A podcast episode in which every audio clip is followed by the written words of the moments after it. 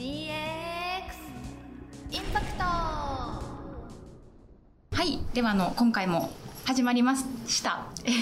DX インパクトはい。えっと では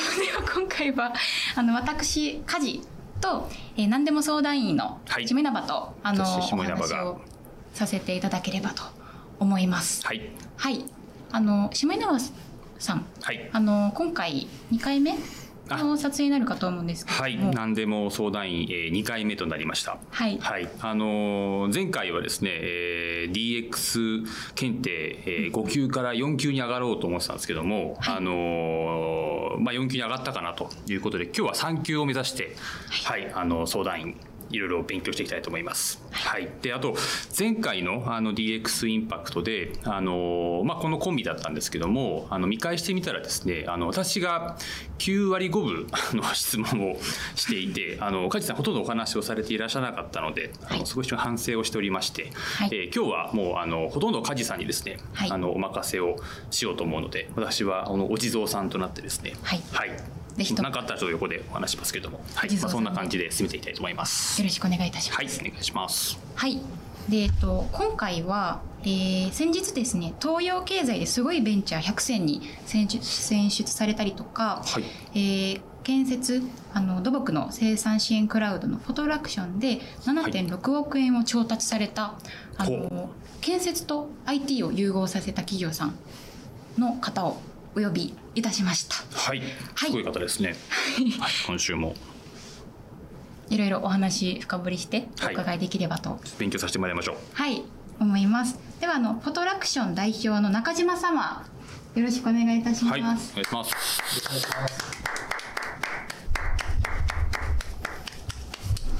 よろしくお願いします。お願いします。はい。ではえっ、とまずパネルを用いてあ、あはいの紹介をさせていただければとはい、こちらですね。思います。はい、はい。えー、フォトラクション代表の中島隆春様ですね。えー、1988年生まれで、えー、2013年に、えー、芝浦工業院大学そこ噛まないでください。あ失礼しました 芝浦工業の院で、えー建設工学修士をあの修了された方で、えー竹中公務員に竹中工務店です。すいません、もう出だしから。竹中工務店さんです。竹中工務店さんに入社され、えー2016年3月に現フォトラクションを設立された方なるほど。になります。なるほど。はいいろいろ聞きたいことが、もう私もたくさんあるんですけど、我慢します。はい。ここからあの深掘りさせていただければなと思いますので、はい、本日はよろしくお願いいたします。はいよろしくお願いしまお願いします。はい。えっ、とまず、えーま、今建設と IT を融合させている会社さんだと思うんですけれども、建設に興味を持ったきっかけだったりとかはい、っていうのは、はい、あのどこからなんですか？そうですね。もともとあのー結構小学生ぐらいの時から IT には結構興味があって、でその小学生の時に結構インターネットで出会った仲間と一緒にこうホームページ作ったりだとか、なんかこうみんなが集まれるようなゲームがゲームサイトを作ったりだとかっていうことをえーしてたので、もともとそのものづくり自体に興味があった中で、まあ、結構その大学、まあ高校生の時にその大学どこ行こうかなって考えてた時にですね、まあ、結構そのものづくり自体に興味があったっていうところと、まあ、そのものづくりの中でもやっぱりなんか一番こう大きいというか、まあ、やっぱり世の中にインパクトのあるものって何かなって考え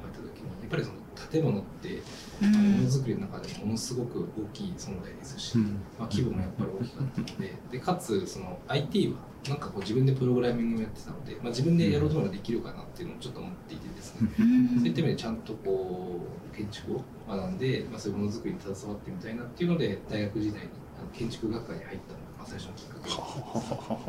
なるほど。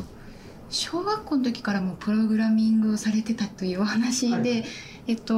まあ大体その中高校大学ぐらいから学ばれる方が多いかなとは思うんですけれども、はい。その小学校からプログラミングに触れたきっかけとかっていうのはどういったところからなんですか、そうですね。うちのあの母親がちょっと変わっててですね。うん。あのまだこうダイヤルアップっていういわゆるこう電話線つないでインターネットにつなぐ時代からあのものすごくこうパソコンとかインターネットが好きな方だったので結構家庭環境的にもともとそういうのに触れる機会が多かったんですよ、インターネットで、まあ、そこでその母親がネットで出会った仲間たちとホームページ作ったりだとかっていうことをやっててですね。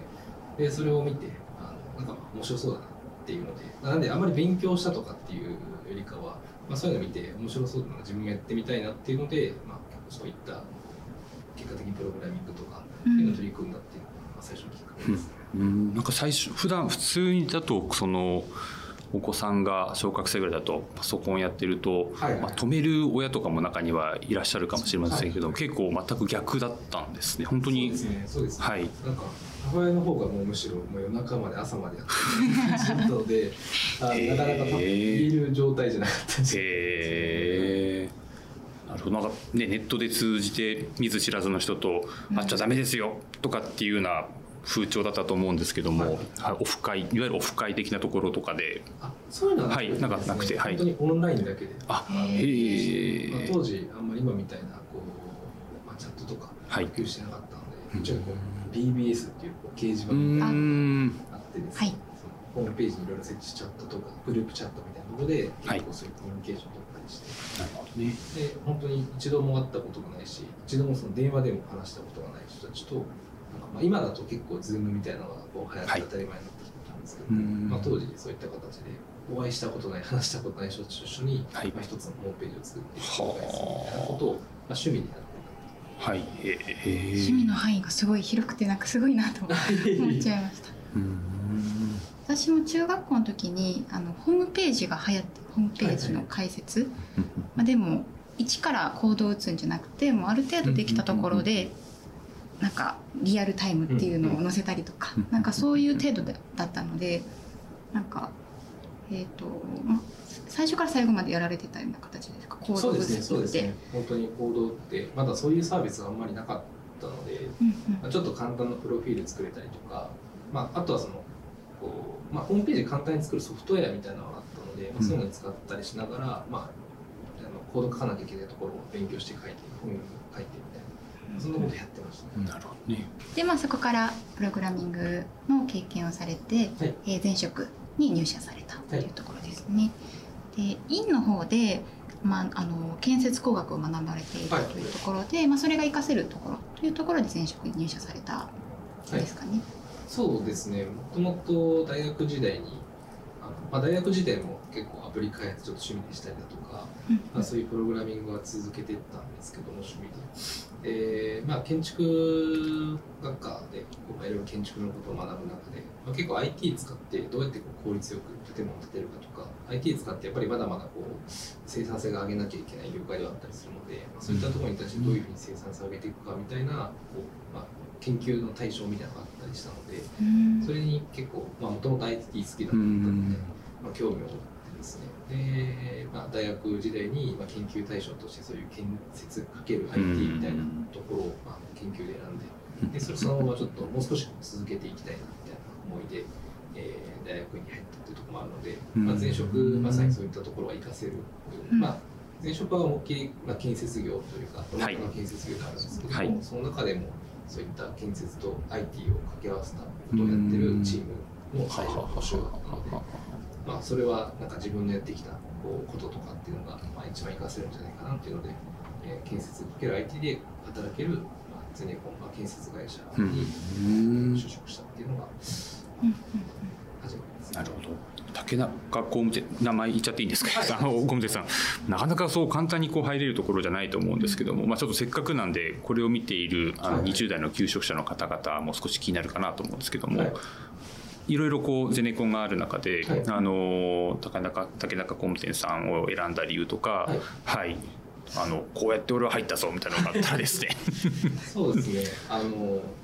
まあ、やっぱりこう面談とか面接とか、はい、まあ、させていただく中ですごく人がよく、まあ、それも入ってからもやっぱりこうすごく良かったなっていうのを感じててですね。まあ別に他のゼネコンさんが悪いってわけじゃないんですけども、はい、あのすごく自分のこう価値観とか、まあ、そういうのに話しててマッチする方が多いなっていうのはすごく思ったので、はい。まあ、そういったところが一つ。まあ、あとやっぱりその建設、まあ、ゼネコンさんの中でも、まあ、少しちょっと変わったポジションがあるというか、まあこうまあ、上場してなかった未上場の会社だったりとか、あとはやっぱりその建築一本でやってたりですとか、うんまあ、結構大手スーパーゼネコンの中でも少しこう色がある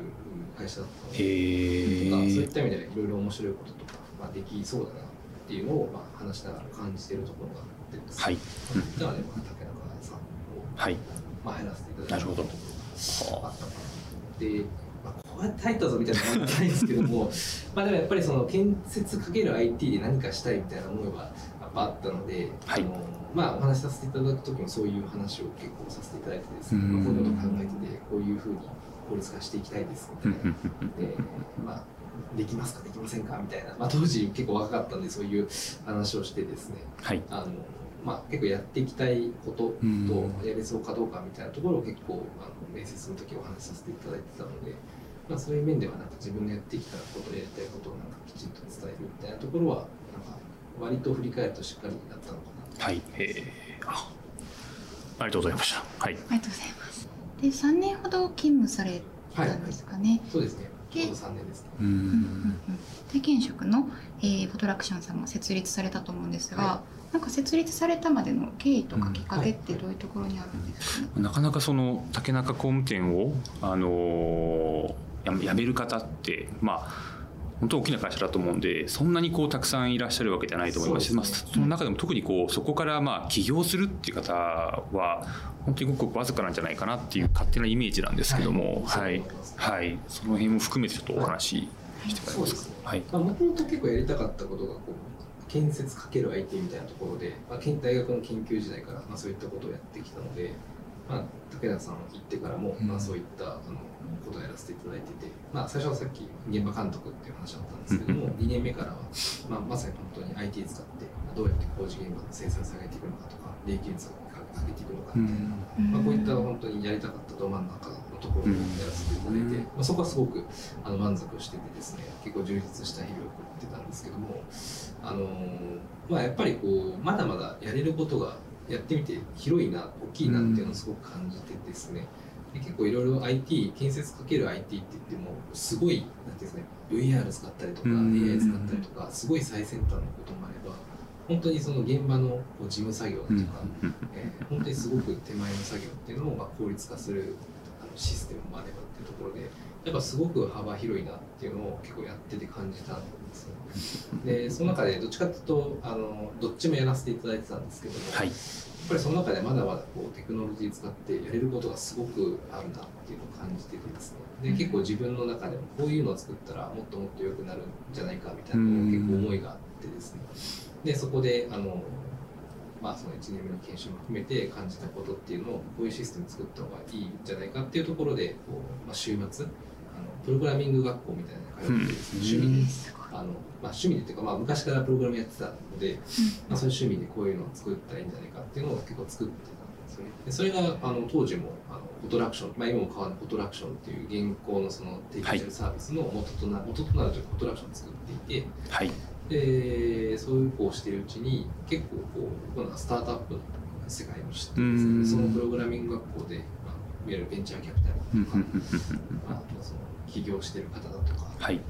まあ、そういった方々と結構知り合う機会があってその中であこういう世界もあるん。だっていうところを知ってですねはいで、まあ、いろん。な方々の後押しもあって、うん。まあ、実際このフォトラクションっていうサービスで、まあ、一回勝負してみてもいいん。じゃないのかみたいな話をいろん。な方からいただいたので、まあ、じゃあちょっとなかなかこう転職の機会はあるかもしれないですけど、はい。独立するタイミングって想像ないかなと思うので、まあ、それであればあの、まあ、確かにおっしゃる通りもったいないかなと少し思ったんですけども、うん。まあ、あんまりタイミング的にないっていうところもあったので、まあ、ちょっと早かったんですけど3人で起業したっていうはあはあは。なるほど。あのごご家族とかはい。あのいや竹中工務店よかったね親戚のおじちゃんとかもこう言うと思うんですけどもそこからちょっとまあゼロからスタートアップすることにするわって言った時にこう反対とかはなかったんですかね？そうですね。うちのはい。家庭は結構なんていうんですか結構そういうのにあまりなんていうの無関心って言ったらあれですけども、はい。あのまあ竹中工務店入った時も、うん。あのまあもちろんその、まあ、すごい会社だねみたいな言っていただいたんですけども、まあでも辞める時もあそうなんだみたいな。なるほど。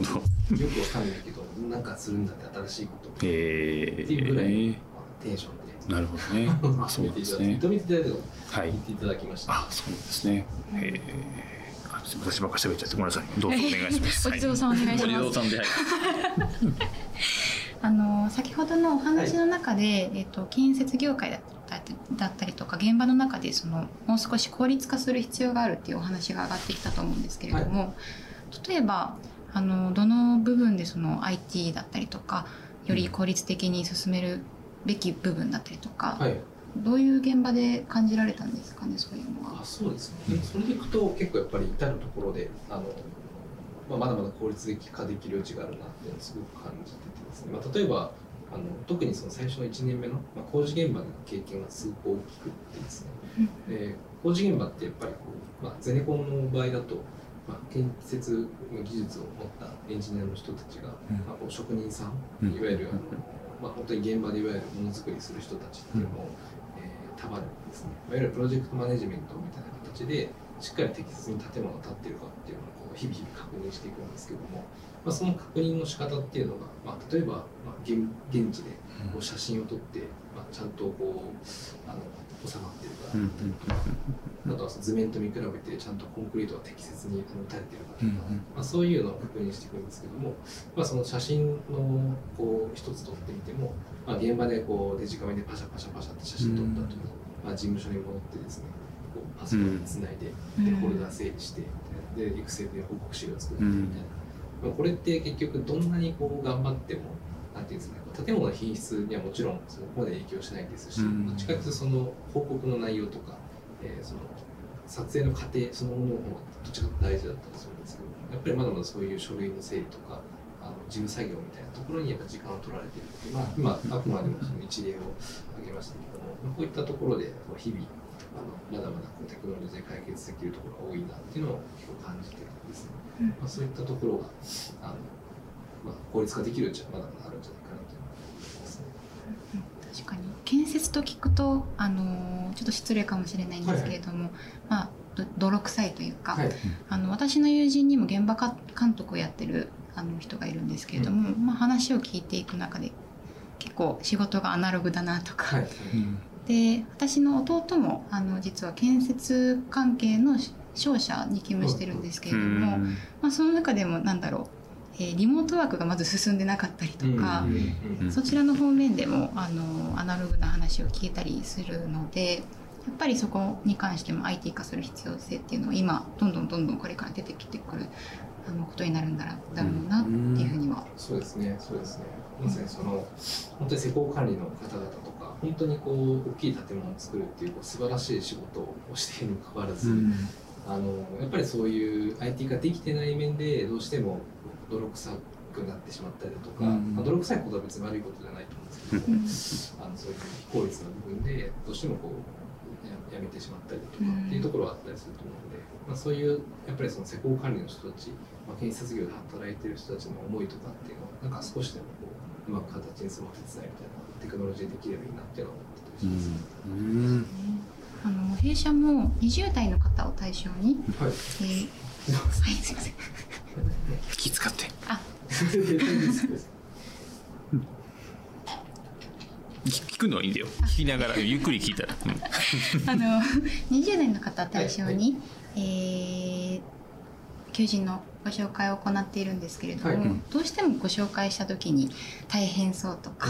施工管理の仕事をね。そうですんまあ人気がまあ大変ですけども超人気業界ではやっぱりいやだと思います。はい。うんっていうところででまあ求人数はたくさんあの依頼をいただいたりするわけで、はい。人材が足りてないだはいったりとか、若手が欲しいっていう声をたくさんお聞きするんですよね。はい、で、えっと、御社の、えー手掛けるサービスがあの SARS 事業はい。というものになるかなとは思うんですけれども、えーまあ、フォトラクションというサービスがはい。あるかと思うんですが、えーそのサービスによってなんか建設業界だったりとかっていうところはなんかどういうふうに変わったりとか便利になったりするんですかはいね。、そうですね。まあ、あの結構やっぱりそのさっきもお話しした建設業の仕事ってすごい広いので、まあ我々だけでこう全てこう変えられるっていうのは当然思ってないんですけども、ただそれでもやっぱりこう建設会社、まあさっき話したその施工管理の方々がどうしてもこう雑になったりだとか事務作業だったりだとか。まあ、意思決定するために日々いろんなこうデスクワークをするっていうところがやっぱりあったりすあ、そういったその建物作りの本質的じゃない部分っていうのはやっぱりできるだけこうテクノロジーの力で自動化していけることができるんじゃないかなと思ってるので、うん。なんかこう、まあ、我々のサービスもまだまだこれからってところはあるん。ですけども、やっぱりその、建物作りに携わる携わる方がですねやっぱりできるだけこう楽しく働いたりだとか、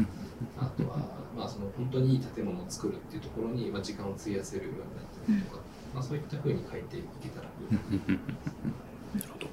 あの弊社のお付き合いさせていただいている、まあ、工事会社さんはい。とかは結構規模的にはあの本当50名以下とかですねそういうまあ規模的にはそういう、えー、と規模の会社さんが多いんですけどもあのフォトラクションの、はい。えーこの仕組みっていうのは結構その竹中工務店さんのような大きなところじゃないと使えないとかはいではなくどうなんですか？結構そういうところもはい。えっと、それでいくとやっぱりあのゼネコンさん中心にご利用いただいてるってところはあるんですけども、はい。あのいわゆる結構我々がやってるサービスって、まあ、SARS だけではなくてこう AIBPO っていういわゆるこう AI で仕事をはい。我々のことを請け負わせていただくうんみたいな、うんうん。まあ、そんなあの自動化サービスみたいなのやってたりするんですけどなるほど。やっぱりある程度そういうこうあの一個一個の、まあ、写真とかうん。図面とかのデータ管理が煩雑になるってある程度規模のある建築がやっぱ結構う多い。んですよんうん。まあ、もちろん戸建てとかリフォームの、はい。えー、と工事現場っていうのも、まあ、それなりに当然そのいろんなこうデータ整理みたいな発生したりするんですけどもでもやっぱりこうあのオフィスとか工場とか学校とか、そういう大型の建築と比べるとやっぱどうしてもあの少なくなってしまう。そうですね。はい。そういった意味ではこう使っていただいてすごくこう効果が出てるっていうところでいくと、やっぱりこうゼネコンさんうん。で比較的規模の大きい建築を作るう事業者さんに、まあ、結構使いいただいてるっていうところはあるんですけどなるほど。まあ、ただゼネコンさんの中でも当然、まあ、竹中工務店のような、うん。あの何千人何万人いる会社もあればあの地方を見るとやっぱりこう数十人のはい。ゼネコンさんとかも全然あったりするのでそういった意味ではこうあまり従業員の規模とかっていうよりかはどちらかと何を建てるかみたういな事業者さんによってどこまどれぐらい有効活用できるかっていうのはちょっと変わってきてるかなるほどわかりました。まあ、これを見ているあの経営者の方々、まあ、あの中には同業界の方もいらっしゃると思いますので、えっ、と、もし興味があればですね、はいこの辺ですか？に、今、あのテロップが、あのテロップじゃないですね、URL が今貼ってありますので、はい、あの、ぜひクリックしてみてください。はい、お願いします。はい。ごめんなさい。あの、もうや、もう喋ります。もう何回目ですか？ごめんなさい。あと2回ぐらい出てくる。で、えっと、やっぱりそのフォトラクションというサービス IT をはい導入することに対して、現場の方ってやっぱ新しいことに対しての反発だったりとか、はいいや今のままでいいよみたいな反応とかもあったりするんですけれども、はい導入いただく時っていうのはそこはどういうふうにお伝えしたりとかっていうところで導入していただいたんですかね？そうですね。やっぱりこういろんな方がいるのでその、まあ、クラウドがあのあんまり好きじゃない方だったりとか、まあ、おっしゃる通り今までのやり方を変えていくのがちょっとみたいな方々多かったりするんですけども、まあ、結果的にあの、まあ、こういうふうに使うとこういうふうに便利になるよっていうのがしっかり、まあ、ご説明させていただくとか、うん。まあ、そのあたりっていうのはやらせていただいてですね。で最初にこうお試し期間みたいなのがあのあるので、うん。まあ、そこできっちり我々も当然、まあ、成果といいますか、まあ、有効活用できることを確認して、まあ、導入をさせていただいているっていうところがあるので、まあ、その期間でやっぱりどうしてもこういったサービスで合う合わないがあったりするのかなと思うので、まあ、そこでちゃんとお役に立って、えー立立てるというか、あの使う側も導入するしていただける方もあこれこういうの入れたらこのぐらい楽になるんだ、うん。裸もうん。実感していただくっていう時間を作ってたりするので、まあ、そういった形と一つ一つ丁寧にご用意してやり方をしてます。うん。なるほど。で今もう10万を超える建設プロジェクトではい。使われているというふうにうん。あのうん。記事を拝見したんですけれども、今後の見通しというかどれぐらい増えていくような、そうですね。あの、まあ、会社としてあんまりこうプロジェクト数何万いくぞみたいなの掲げてなかったりするんですけども、まあ、それは結局やっぱり一建設プロジェクトでもやっぱりすごい大きい建物もあれば、うんまあ、それこそこう、まあ、部屋の改修だったりとか、まあ、すごく小さい工場があるっていう中であんまりこうなんていうんですかねそのプロジェクト数をすごくこううん追っていくみたいなところはあんまり意味がないのかなっていうのを思っていて、まあ、それよりもどちらかというとあの、まあ、さっきの AIBPO みたいなところをはじめ、まあ、本当にその施工管理の方々が困っている、ところっていうのをどれだけこう広範囲に拾っていけるかみたいなところっていうのはちょっとチャレンジしていきたいなと思ってたりするのであそういった意味でこう、まあ、ペース的には本当に倍のペースであの、はい。1年前に5万現場ぐらいだったのでうん。大体倍のペースで伸びていったりもするんですけどまあちゃんとそこを拾っていくことで、まあ、見通しとしてはやっぱり今後もそのぐらいの倍のペースで伸びていくんじゃないかなと思ってます。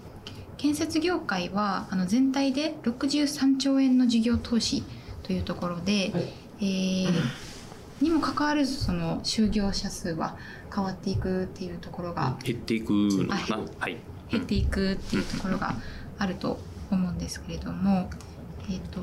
まあ、そこに対しての何ですかね、えー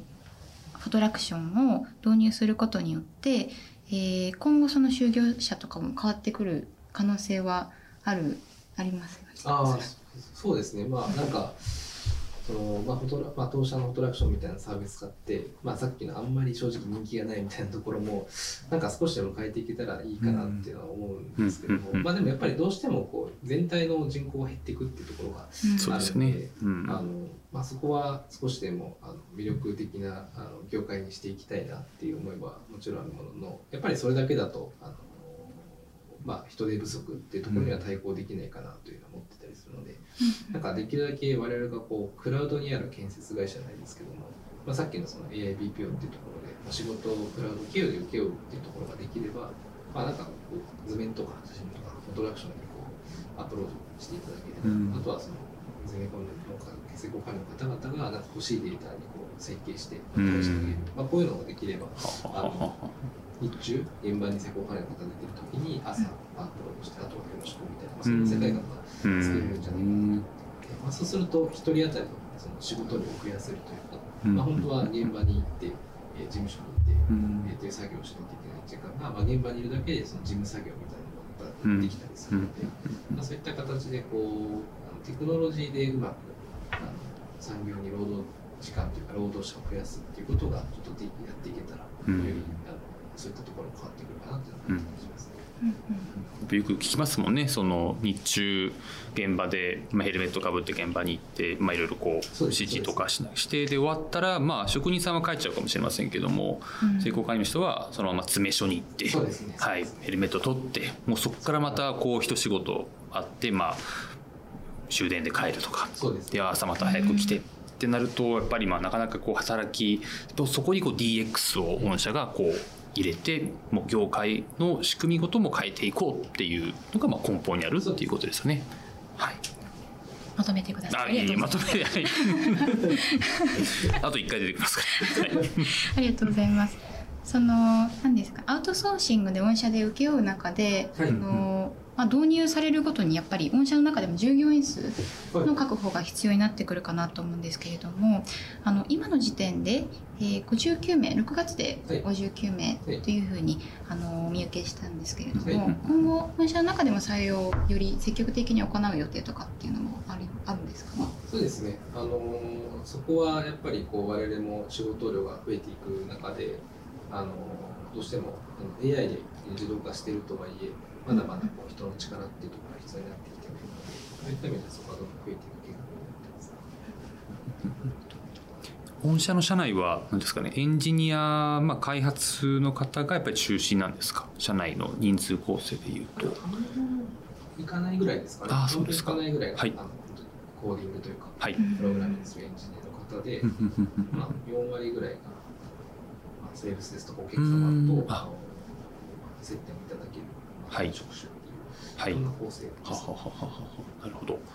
なると、まあ、すみません、ちょっとあの自分も営業マンなんで、ちょっとあの 興味が少しあるんですけども、売り方としては、まあ、直販というか、直接売られるケースもあれば、まあ、代理店さん、商社さんを介してっていう、まあ、ざっとそういうイメージなんですけども、両方、あでもほとんど直販でやってあそうなんですね。やっぱりこう直接その仕事っていうところに対して携わらせていただくんで、はい。できるだけこうどんなことをやっていきたいかとか、うん。まあ、ユーザーさんに今どんなことを待っているかっていうところは、あの結構一緒に進めているところがあるので、はい。まあもちろんあの代理店の方々と一緒にあの販売するケースもあったりしますけども、はい。まあ、メインは直販で。あそうなんですね、えーもう社長自ら時にはには提案にそうですね。行ったり。最近はあんまり行けてないですけども、はい。まあ、でもあのこう昔からあのうん。ご覧いただいている会社さんとかは結構今でも私が行ったりしてます。はい。なるほど。なるほど。あわかりました。はい。ありがとうございます。一回見せてくれ今後、はい。えー DX の促進による日本の将来図はい。をあの中島さんの方ではい。どういうふうになるのかあのイメージ像をはいお聞きできればと。ざっくりしてるね そうですね。デジタル庁の長官に聞くような質問じゃないそれ。すいませんそうですねあのまあ結構 DX って言葉の定義みたいなのがいろいろあると思うんですけど、そうですね確かにそうです、うん僕自身が考えているのはやっぱりなんかこうテクノロジーがまあやっぱ進化したことによって何かしらこう組織だったりとか、うん。あの事業構造だったりとかっていうなんか本質的な部分がな何かこううまい具合に変わっていくみたいなところがあの持ってるところがあって、まあ、そういった意味ではさっきのクラウドに存在している建設会社っていう表現もまあ、ある意味その産業構造の中でそういったデスクワークとか事務作業っていうのを、まあ、効率よくやる存在がいないからあの施工管理の方々はまだまだこう課題があるっていうところがあったりするので、はい。まあ、そういったことをこう繰り返していくうちに組織とか事業構造が変化していくんじゃないかなと思ってるので、まあ、僕はあの建設 DX っていうところにそういったようなチャレンジをしてるん。ですけども、なんかそういう、まあ、我々以外のあのまあ、この番組の趣旨もそうかもしれない DX がどうインパクトを与えていくかみたいなはい。うんところでいくと、まあ、やっぱりそういうのがいろんな業界とかいろんなところで起きていくとやっぱりなんかこう人間のこう本質的な部分にこう立ち戻るのかなっていうのがすごく思っていてですね、あのまあ、本質的にやらなきゃいけない仕事っていうのをやれる世界が来たりだったりとか、まあ、それこそその働き方が変わってうん新しく働きたいだったりとか、はいっていうのはあるのかなと思っているので。あのそういう働き方が、まあ、みんなが楽しく幸せに働ける、うんそんな世界が来るのかなっていうのはあの思ってますしそういった世界を目指していきたいなっていうのはすごく思っています。なるほどで、まあ、当社の場合はそういうのを一言でまとめるとスマートっていう表現をうして、んまあ、会社のメッセージも建設の世界を限らずスマートにするっていうミッションを掲げてるんですけども、はい。まあ、そういったスマートな働き方みたいなところに、えーチャレンジしていきたいなうと思ってんますね。私たちもスマートに働きたいですね。働きたいですね。事務作業とかでやっぱり少し時間があの時間を使ってしまうところもあるので、まあ、本業の営業ってところをあの真剣に取り組める未来っていうのはすごいワクワクするなと。そういう仕組みを入れろということですね。はいわかりました。はい。ちょっともう少し DX を勉強して、はいはい、こういうものがうちに合ってるとかっていうものをうちも取り入れていきたいと、はい、思います。はい。で、あの弊社事情言っていいんですかね、これ。あの今プログラミングを、あの何名かで今あのやってるんですけれど、はい1ヶ月半とか2ヶ月ぐらいの範囲で。えーで結構 HTML、CSS のところでもうぶつかってるというか個人的に、はいはい、スムーズに頭に入れる方法というか、なんか プログラミング知識が入りやすい方法とか、なんかアドバイスだ。あそうですね。アドバイスをいただければと、そうですね。でもなんか正直その向いてる人向いてない人結構激しいなと思っていて、向いてる人はすごくこう楽しんでやるし、もうその本当に三度の飯にプログラムが好きみたいな人っていいて、まあ、そういう意味ではなんかまあ差が激しいなっていうのがまあそもそもあると思うんですね。向いてる向いてないっていうのは結構あると思ってるんですけども、うんまあその中でなんか比較的こう楽しく取り組めたりとか。あのの伸びる人の特徴みたいなところと、やっぱりなんか何かしら作りたいものを最初あの考えてるみたいな人が結構多いなと思っててですねあのやっぱりその何でもいいですけど身の回りの例えばあの ToDo 管理するタスク管理するアプリっていうのが、なん。かあん。まり自分こ難しいのちょっともっと簡単なのが欲しいとか、まあ、そういうの何でもいいと思うん。ですけどもすごく簡単な身の回りのなん。か課題を解決自分で解決したいみたいな思ってる人っていうのはやっぱり作りたいものが明確なので、うん。この作りたいものに向かってじゃあ調べたら HTML が必要だとか CSS が必要だとか、まあなんかこういうサーバーに保管したいんだよねって思ってこう PHP が必要だとかっていうなんか一個一個その目的に向かってこう技術を学んでいくみたいなやっぱりあの学び方をあのしてる人はすごくやっぱりプログラミング伸びるなって思いん。ますし僕も振り返ってみると別にプログラミングが勉強したくてやったというよりかはあのそういうホームページを作って仲間と作って公開してそこに来る人を楽しませるってこと自体が楽しかったのでそういうはあんまりそこも勉強してるっていう感覚がなくてですね。なるほど。これを実現するためになんかこれが必要なんだみたいなのを一個一個揃えていったみたいなところがあるので。なんかそういうまあアドバイス言えるほどあれかもしれないですけどあのそういうやり方をするとなんかすごくモチベーションも上がるんじゃないかなと思います。まず目的のところから。そう何を、うん、それで作ってみたいか、確かに、うん、誰を誰に見せたいか。誰を喜ばせたいか。うんうんうんなんとなく自分でホームページ作れたらいいなぐらいしか思ってなかったので。こんなの公開したいとかうん。趣味を公開したいみたいな。今も Facebook とかで自分のページとか簡単に作れると思うんですけどなんかそれを例えば自分の名前のドメイン取って、まあ、僕だったら中島拓春 .com みたいうん。な適当ですけどドメイン取ってそれで自分のプロフィールを公開したいって思いでもそれもプログラミング学ぶ原動力になると思うのででそういうのでだんだんだんだん欲が出てきてなんか写真動かしたいとか、ううんんなんかこうもうちょっとかっこよくしたいとか例えばなんか来た人のなんかコメント残るようにしたいとかちょっとずつなんか欲が出てくると思うのでなんかそういうので一個ずつやっていくっていうのが一番プログラミング上達に関してはいいかなっていうのはすごく思いますね。勉強というよりかも楽しむ姿勢というか楽しめるような環境をそうですね、自そうですね。特にプログラミングの場合ってやっぱ一人でできるっていうのはすごくいい。建築の場合ってやっぱりこう一人でなんか建てたいとか思ってももう絶対不可能じゃないですか。そうですね、まあ、日曜大工ぐらいですもんね。一人で。きるのはだから自分で作りたいと思ったらお金持ちになるかうん。しかとかないと思うんですけども、まあ、プログラミングというかシステムの場合サービスの場合ってやっぱり思い描いたものを自分でプログラミングかけば作れるので、うん。そういった意味ではなんか、まあ、楽しいものづくりの中でもあの一人でできるしそういったところで上達していく人が多いかなっていうのを見てると思います。参考にさせていただきますありがとうございます。ありがとうござい。ますでは、えっと、最後に20代の既卒はい。あとに二卒層の方があの視聴者の層になるんですけれども、はい。その方々に向けてのアドバイスまたざっくりとしたはい。質問内容になって、で就活にちょっと今こうぶつかってい。る人に向けてってい。う感じでい。い。ですかね。人のことでどうこう言える立場じゃないかもしれないですけど、結構なんかあのちょっとわかんないですけど結構そのあんまりこうなんていうんですかね将来のキャリアとかとかなんか仕事内容とかっていうのを正直そんなに考えないで生きてきた人間なんですよね個人的には。だからその仕事でこういうことはしたいとか例えばなんかこういうふうに偉くなりたいとかこういうふうにお金持ちになりたいみたいな考えでなんかキャリア仕事のキャリアとか働き方っていうのはあんまり本当に考えたことなくてですね。どっちかっていうとなんか目の前のことでこれがやりたいとか今こういうことがしたいとかこういうことが実現したいみたいなうん。思いで結構そのいろいろやってきたっていうところがあるのでなんかそういう意味でいくとやっぱりさっきのプログラミングの話に近いかもしれないですけども何をやりたいかみたいなところからそのやりたいことを実現するためにはなんかどういう会社で働けばいいかみたいなところがなんかこう固まると結構就職活動もうん。良くなるかなと思っていてやっぱりそこで語る言葉って本音で語ってますし会社に入りたいというかこういうことがしたいから会社に入りたいっていうえー形でこうストーリーも語れるようなので、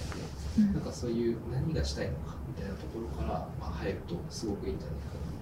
と思うから私とかも竹中工務店さんに入ってますけど実は建設会社の中でもすごくこうちっちゃい建設会社さんとか向けててねあそうなんですね。はい。大手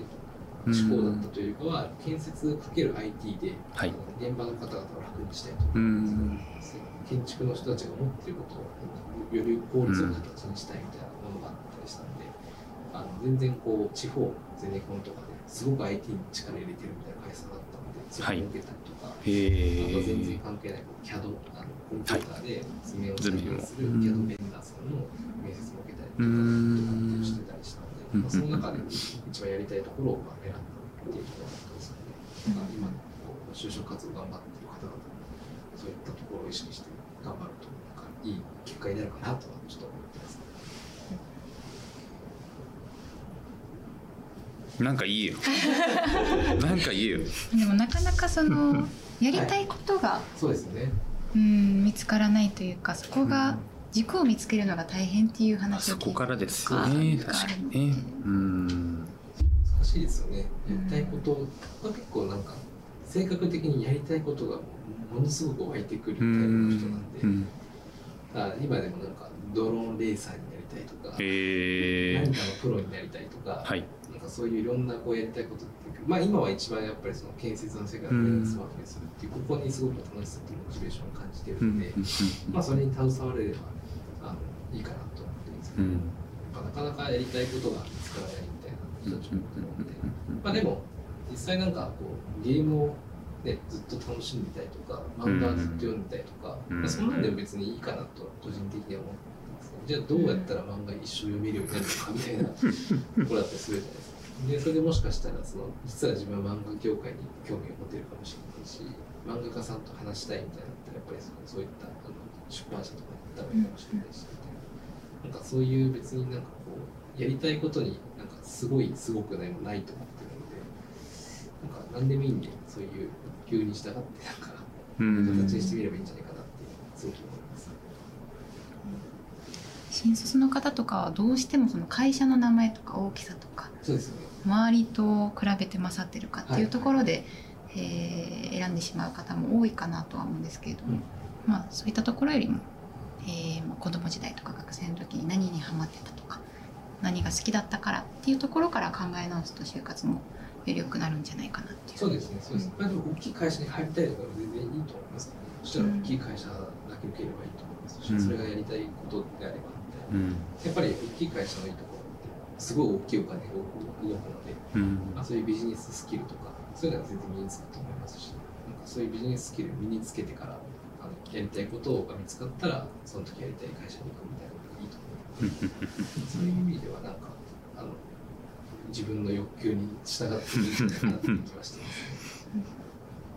私もそうですね。近い将来めちゃくちゃやりたいこととかっていうのが正直なくて、はい。まあ、今あのアドバイスいただいたので欲求に従って好きなことをちょっと思い描い描い描いていければいいかなと思いました。はい、ではちょっとお時間がそろそろはい迫ってきているので、はい、最後にあの一言いただければと。一言はい一言というよりもあれですよねあのーまあ DX がもたらす日本の未来は？はいっていうところを社長の方からですねちょっとこちらのパネルにご記入いただいて最後こう出してもらってもよろしいですか？はい。では、はい。準備ができてみた、はい。たようです。はいじゃあ出していいですか？お願いします、DX がもたらす日本の未来はというところで。はい。じゃあ力スマートな働き方いうのを書かせていただきましたけども、はい。まあ、やっぱりさっきちょっと話したんですけどもやっぱりこう DX によって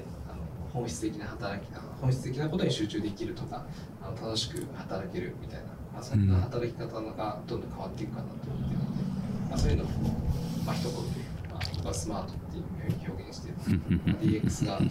えーまあ、こういうスマートな働き方っていうところをまあ実現できるといいし、まあ、自分もそこに少しでも貢献したいなっていうふうに思って書かせていただきました。なるほど。まさにその御社の社内の今キーワードもスマートっていうふうにおっしゃってましたけどもはい。そういう働き方。はい。はい。っていうのを変えていこうと。わかりました。はい。ありがとうございます。ではあのお時間がもうそろそろ、はい。あの迫ってまいりましたのであの今回はこちらにて終了です。はい、はい、勉強になりました。ありはい勉強させていただきました。ありがとうございま。ます。したがとうございました。はい